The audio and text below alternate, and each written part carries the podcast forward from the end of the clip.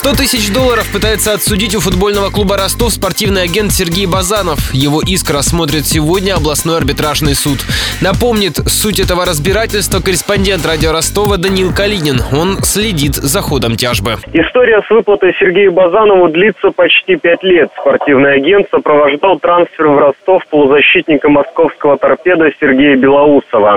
Игрок провел за донскую команду два матча, в каждом выходил на замену и отыграл в общей сложности 7 минут. За его трансфер команда заплатила 400 тысяч евро. Продали Белоусова прошлым летом в Липецкий металлург за 300 тысяч евро. Тем не менее, его агенту полагались комиссионные от ростовского клуба в размере 3 миллионов рублей и 100 тысяч долларов. Большую часть донская команда заплатила за исключением суммы в долларах, как утверждает Базанов.